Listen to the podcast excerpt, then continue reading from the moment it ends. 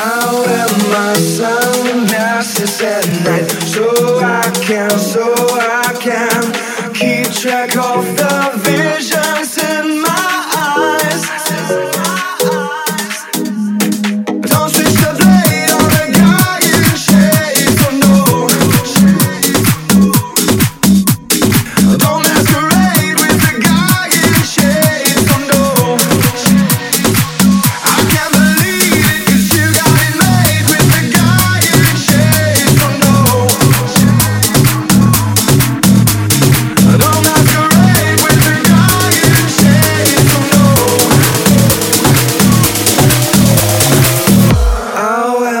sunglasses and